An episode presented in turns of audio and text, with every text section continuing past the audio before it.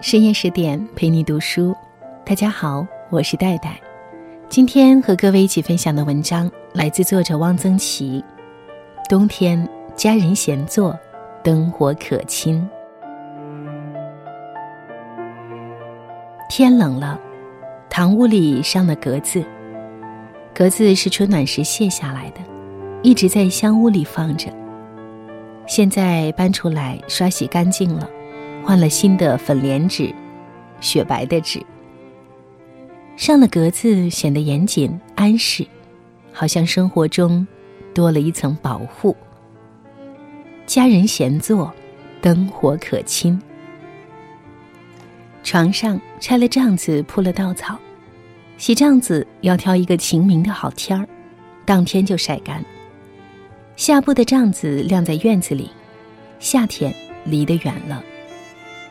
稻草装在一个布套里，粗布的，和床一般大，铺了稻草，喧腾腾的，暖和，而且有稻草的香味，使人有幸福感。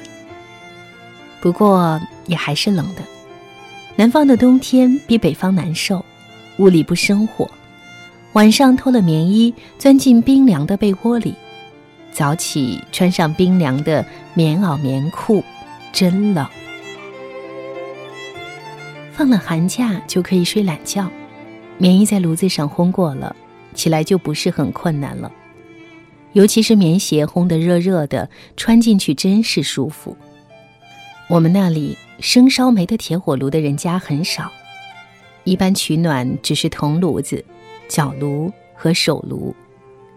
角炉是黄铜的，有多眼的盖，里面烧的是粗糠，粗糠装满。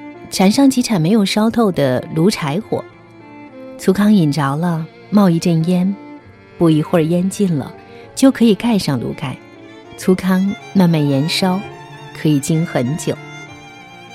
老太太们离不开它，闲来无事打打纸牌，每个老太太脚下都有一个角炉，角炉里粗糠太湿了，空气不够，火力渐微，就要用拨火板。沿炉边挖两下，把粗糠拨松，火就旺了。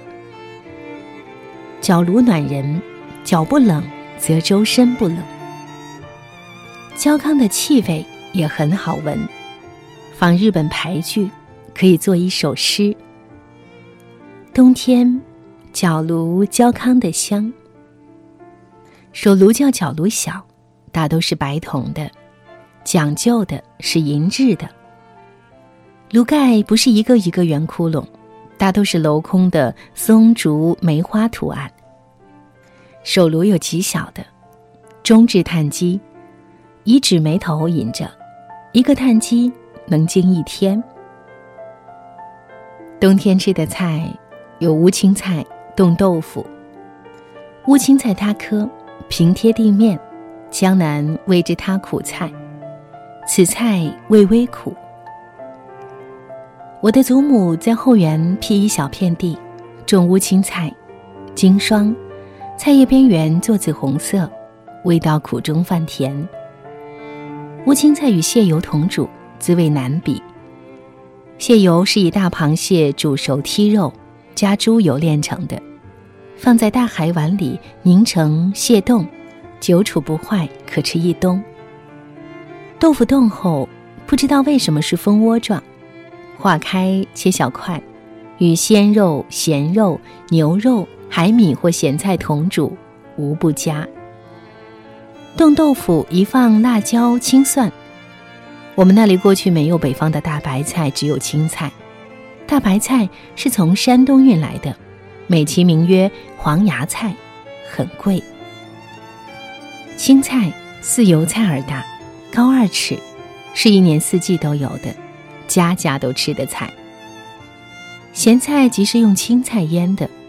阴天下雪喝咸菜汤。冬天的游戏踢毽子、抓子儿、下逍遥。逍遥是在一张正方形的白纸上，木板印出螺旋的双道，两道之间印出八仙、马、兔子、鲤鱼、虾，每样都是两个，错落排列，不依次序。玩的时候各执铜钱或象棋子为子儿。掷骰子，如果骰子是五点，自骑马处数起，向前走五步是兔子，则可向内圈寻找另一只兔子，以子儿压在上面。下一轮开始，自里圈兔子处数起，如果是六点，进六步，也许是铁拐李，就寻另一个铁拐李，把子儿压在那个铁拐李上。如果数值里圈的什么图上，则到外圈去找，退回来。点数够了，子儿能进到终点。终点是一座宫殿式的房子，不知是月宫还是龙门。就算赢了，此后进入的为二家、三家。逍遥两个人玩也是可以的，三四个人玩也可以。不知道为什么叫做逍遥。早起一睁眼，窗户纸上亮晃晃的，下雪了。雪天到后园去折腊梅花天竺果，明黄色的腊梅，鲜红的天竺果，白雪，生机盎然。腊梅开得很长，天竺果尤为耐久，插在胆瓶里可经半个月。冲粉子，有位邻居有一家队，这家队平常不大有人用，只在冬天。由附近的一二十家轮流借用，队伍很小，除了一架队，只有一些筛子、箩。踩队很好玩，用脚一踏，吱扭一声，队嘴扬了起来，砰的一声落在队窝里。粉子冲好了，可以蒸粉做年烧饼，糯米粉为地，包豆沙、白糖作为饼，在锅里烙熟。搓圆子，也就是汤团；冲粉子，就快过年了。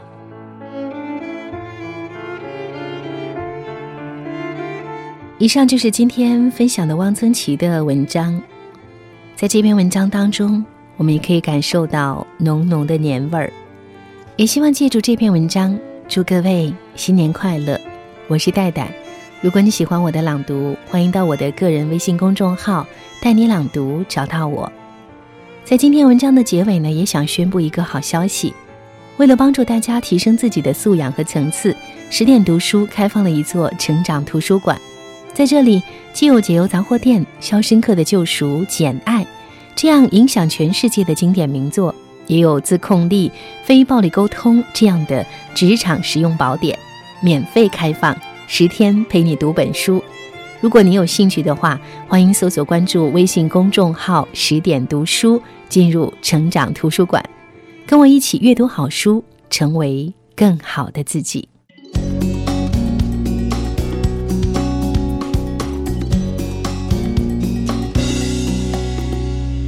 过年了，可以回家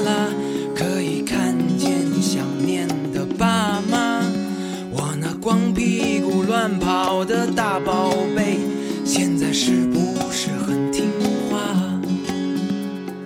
隔壁的老王还好吗？听说头发光荣下岗了。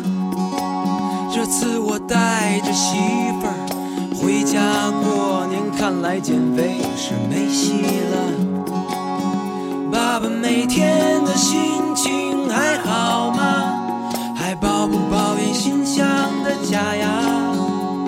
本打算买很多的东西回家，可实在是拿不下。回家过年啦，阖家团圆呐。回家过年啦，欢天喜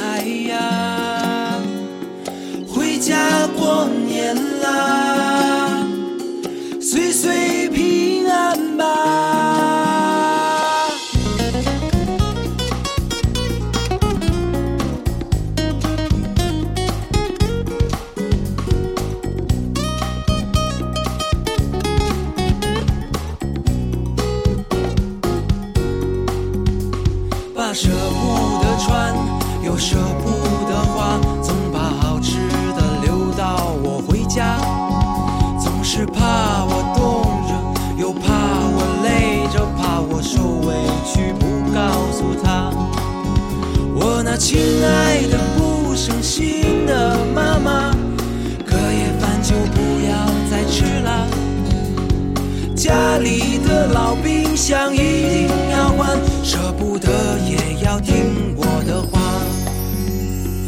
回家过年。